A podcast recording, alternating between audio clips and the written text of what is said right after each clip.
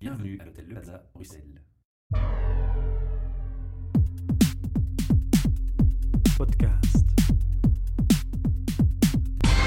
Bienvenue pour un nouvel enregistrement de nos podcasts depuis l'hôtel Le Plaza Bruxelles qui, comme chaque mois, nous accueille. Et après ces deux mois de vacances, nous avons été bien calmes et où on espère que vous avez pris un peu de soleil.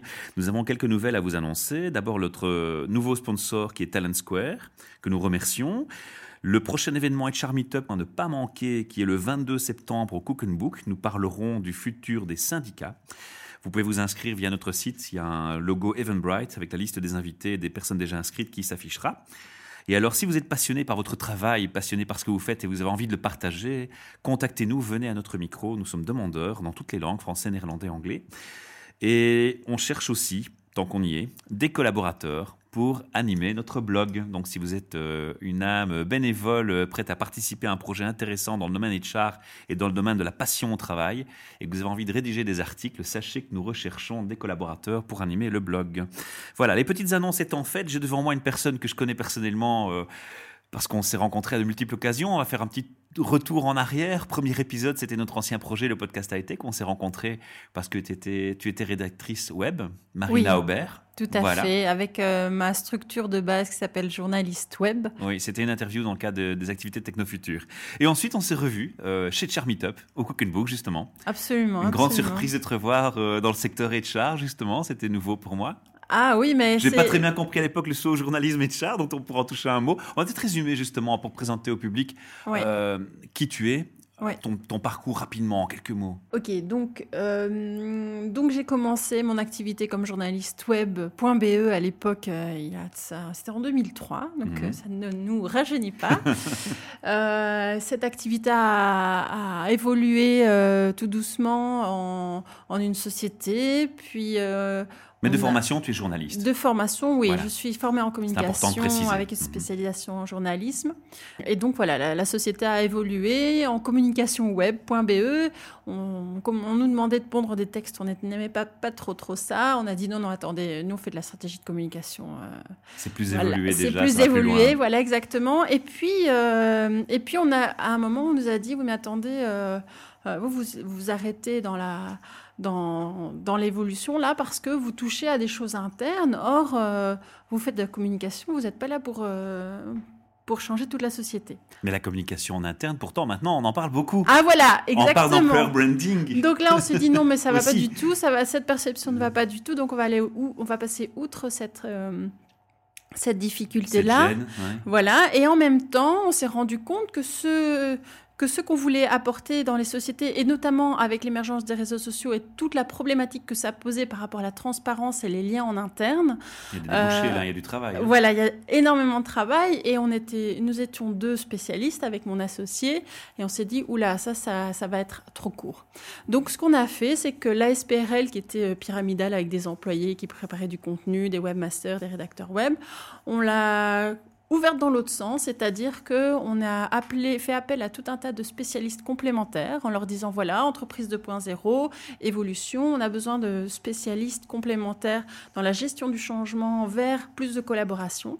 Donc nous, nous avons le D'où le segment rapprochement avec le communication. secteur HR, voilà. Exactement, tout le rapprochement avec le secteur HR, avec le secteur de l'innovation, avec euh, euh, la médiation aussi. Ah. Euh, dans ce cadre-là, donc on a créé la structure Orchestra, qui est un collectif.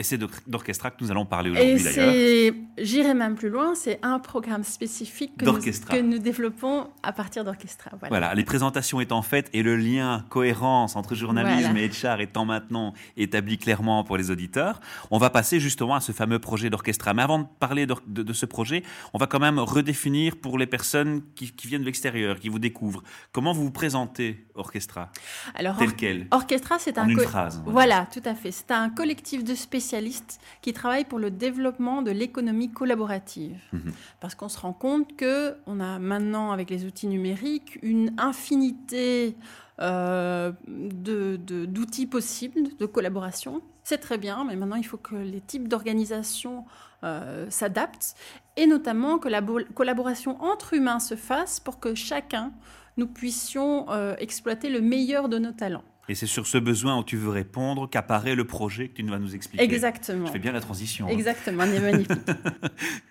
Donc voilà, le projet s'appelle Aura des dirigeants. L'aura des dirigeants. Alors, Qu'est-ce qu'on entend par l'aura Exactement. On va définir les choses tout d'abord. Le contexte. Le contexte. Nous avons des entreprises qui ont du mal à collaborer en interne. La, collaboration ne se décrète pas. Ça se répète souvent en micro, hélas. Elle, voilà, elle se démontre, elle se prouve. Elle, on, on a besoin de dirigeants qui montrent l'exemple et qui font confiance à leurs équipes. Mais confiance, ça veut dire aussi accepter d'avoir soi-même ses limites. Et une autre philosophie. Et c'est-à-dire que euh, si on part sur le principe de j'ai fait les plus grandes écoles, je suis le meilleur, je suis infaillible, forcément à un moment ça coince. Ça coince parce que ça ne veut dire qu'il n'y a plus, pas vraiment de remise en question et pas, pas de collaboration possible. Ça ne veut pas dire que la personne n'a pas de talent. Évidemment, si elle est arrivée à ce poste-là, c'est qu'elle a tout un tas de talents. Mais elle a aussi les limites en lien avec ses talents. Alors, nous avons développé avec ma collègue euh, Patricia Soumarmont, qui est à Paris, et qui est euh, juriste et médiatrice, nous avons développé un programme qui s'appelle l'aura des dirigeants. Mhm. Nous voulons rendre aux dirigeants leur liberté. Alors tu vas te dire, waouh, mais qu'est-ce que c'est que ça? Un dirigeant, un dirigeant, est-ce qu'un dirigeant n'est pas libre? Il fait ce qu'il veut? Ouh là là là là. Non, évidemment pas qu'il fait, il fait pas ce qu'il veut. Il a en, en, dessous de lui énormément de personnes sous sa responsabilité. Donc qui dit responsabilité peut dire peut vouloir dire charge. Pression, pression. Il a autour de lui un comité de direction qui a aussi lui-même tous ses talents, mais aussi toutes ses limites.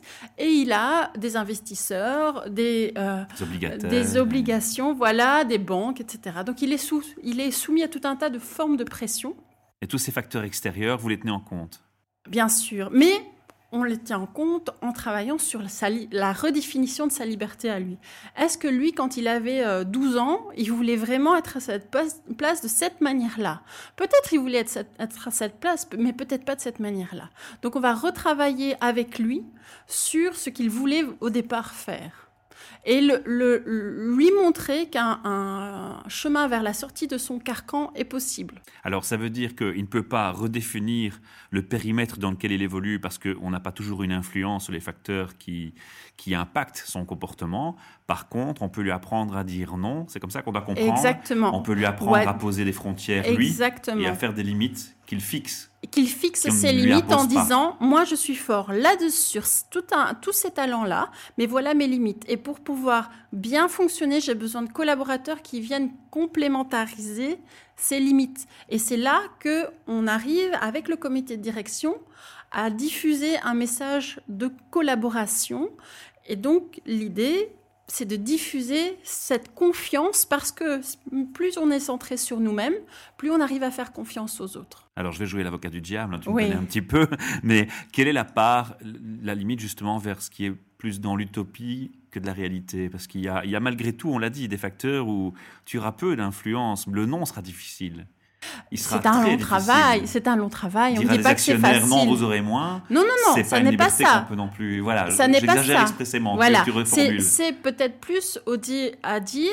Ce n'est pas le, dirigeant d'entreprise n'est pas seul à bord. Mhm. Et peut-être que les, actionnaires euh, en demandent peut-être un peu trop, trop vite. Peut-être. Et quel est l'objectif des actionnaires? Est-ce que c'est de garder quelqu'un de talentueux, de, en bonne santé le plus longtemps possible, ou avec des, résultats, avec sur, des le résultats sur le long terme, ou d'user les, les, dirigeants en, les mettant en burn-out? Enfin, moi, j'ai même connu une société euh, euh pharmaceutique où euh, ils en étaient déjà à leur euh, deuxième dirigeant mort de crise cardiaque à 50 ans en moins de 10 ans. Est-ce qu'on peut résumer en disant que vous allez amener ces dirigeants à se repositionner sur ce qu'on appelle une négociation assertive. Je, je, je ne prendrai pas, euh, je ne prendrai pas ce mot-là parce que l'assertivité, c'est vers l'autre. Et là, on veut vraiment que le, dirigeant soit vraiment, moi je dis, droit dans ses bottes c'est lui. Maintenant, il n'est pas tout seul. C'est vraiment centré sur lui en disant ses limites sont ça, sont celles-là. Est-ce qu'on a, est-ce que les dirigeants ont vraiment envie de ne pas pouvoir avoir de vacances avec leur famille? Est-ce qu'ils sont vraiment reposés quand ils, quand ils reviennent en ayant continué à travailler pendant leurs vacances? Moi, je, ne pense pas. Hmm. Ça ne et ce n'est pas parce qu'ils partent en vacances que la société ne peut pas continuer à, tourner. Donc il y a tout un tas de, de, repères à régler pour chacun. Maintenant, il y a des travaillomanes, ça existe aussi, hein, ceux qui ne supportent pas d'arrêter de travailler. Mais il faut, c'est pas pour ça que ça doit freiner la, société parce que euh, il ne fait confiance à personne. Puis ça se guérit. Et puis ça peut se guérir. Et puis en plus, il peut trouver d'autres centres d'intérêt qui, qui fera qu'il sera encore meilleur parce qu'il aura d'autres sources euh, pour le nourrir intellectuellement. Je disais, ça, ça, un rapport euh, éloigné, mais tu, tu, comprendras où je veux en venir. Je lisais récemment une statistique où on mentionnait que des, chefs d'entreprise et des personnes euh, sur leur ligne mort, les premiers regrets qu'ils mentionnaient, c'était justement ça. C'est j'ai pas compris à temps, que j'ai pas assez de temps avec ma famille, j'ai mis trop de focus sur le travail. Certes, c'est important, je ne le regrette pas, mais voilà, il y a eu qu'on échappe à quelque chose. Et la meilleure figure emblématique de cette liberté, c'est Richard Branson. Mhm. Il crée parce que c'est un entrepreneur et il transfère, il fait confiance aux autres. C'est pas lui qui il le gère autrement. Il le gère autrement, il délègue, il fait confiance, il crée et sa société font et ces sociétés fonctionnent très bien. Alors évidemment, c'est un entrepreneur. Tous les dirigeants ne sont pas forcément des entrepreneurs, mais dans la dans la liberté, on peut vraiment lui voir que lui est vraiment libre de, ses actions et dans, sa gestion de société.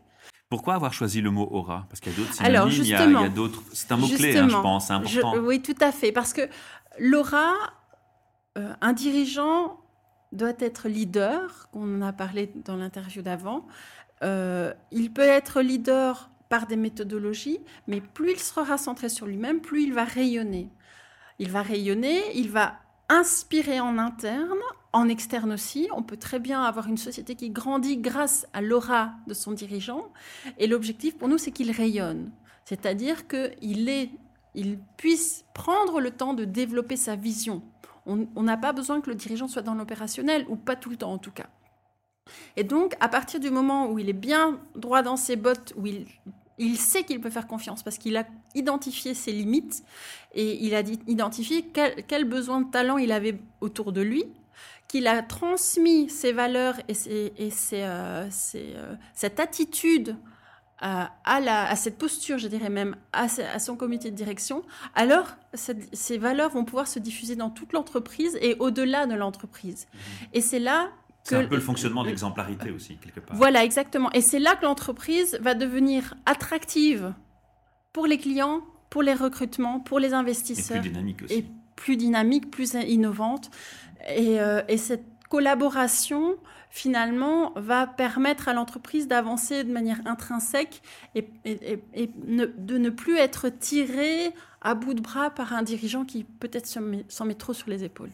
Alors, on a pris beaucoup de temps hein, pour définir, mais je pense que c'était très important par rapport au concept que tu, sur lesquels tu travailles.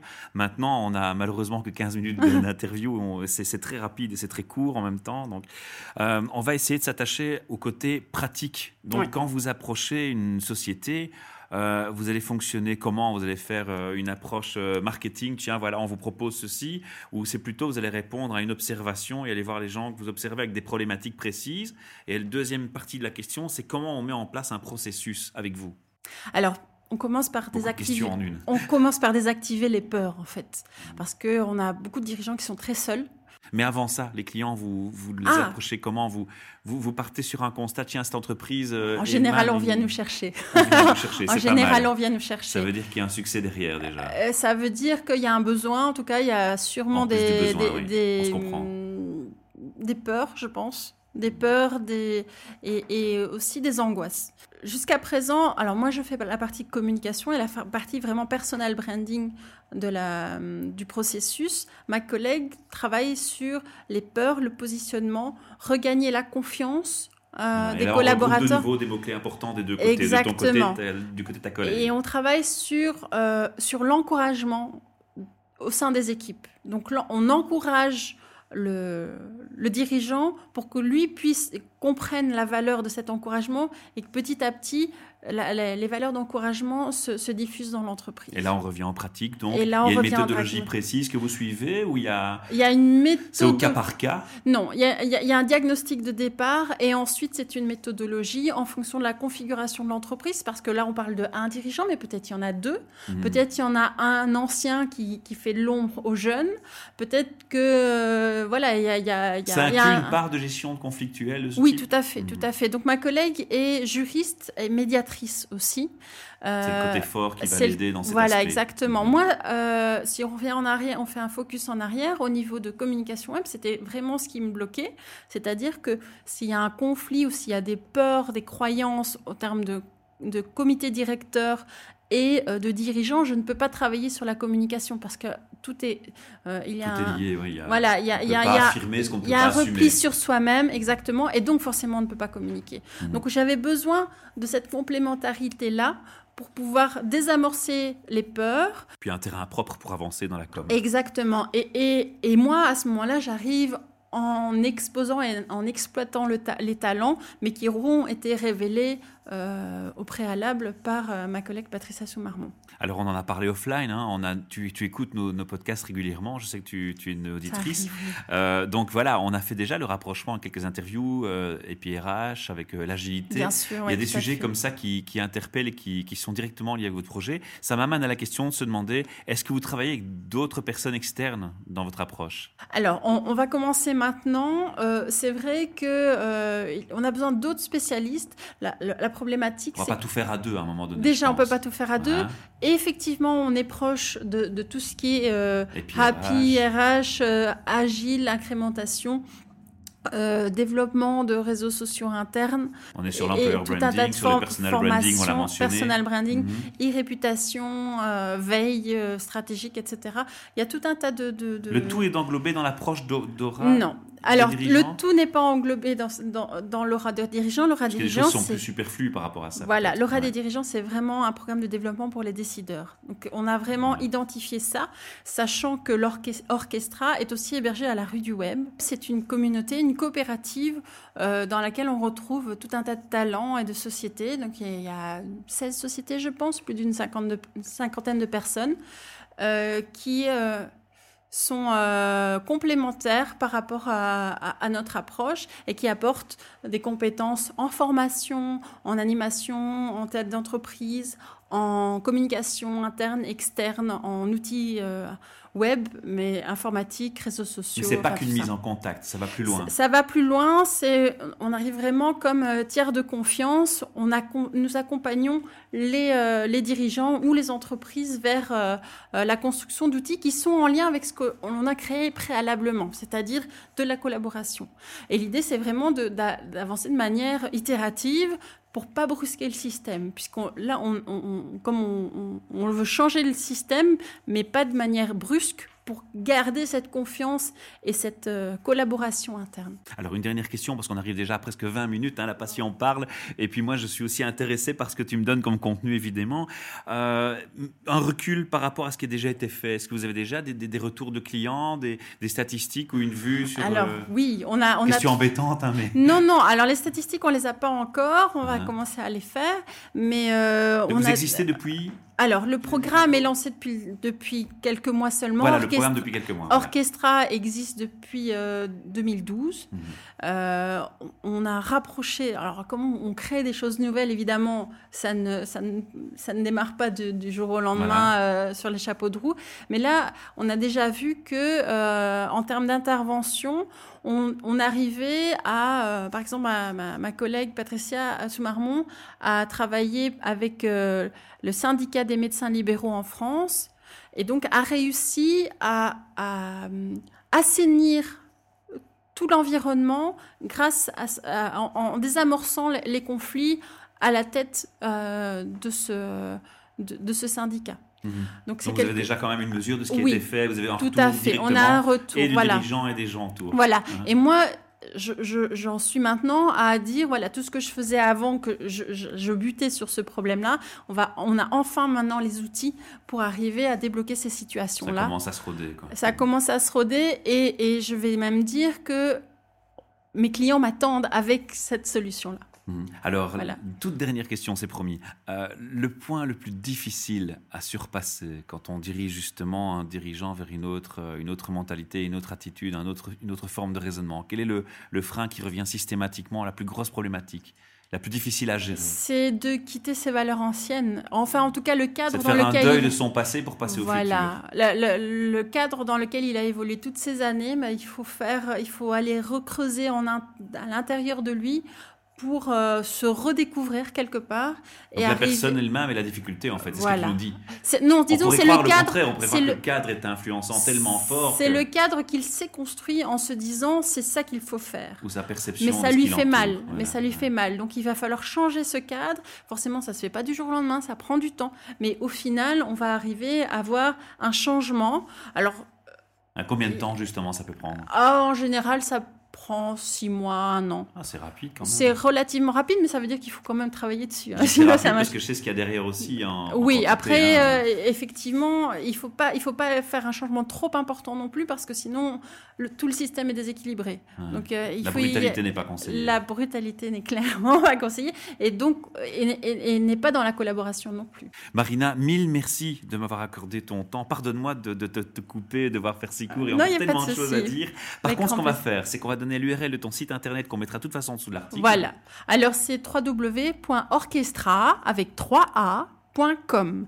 Et donc le programme est repris directement euh, sur la page. comme ça, si les auditeurs ont des questions, ben, ils pourront directement vous contacter. Avec grand plaisir. On se retrouve au micro quand tu le souhaites. Si tu veux refaire un bilan plus tard ou reparler plus en profondeur d'un autre projet ou d'une autre direction, welcome. Merci beaucoup. Merci. Au revoir. Au revoir. Podcast.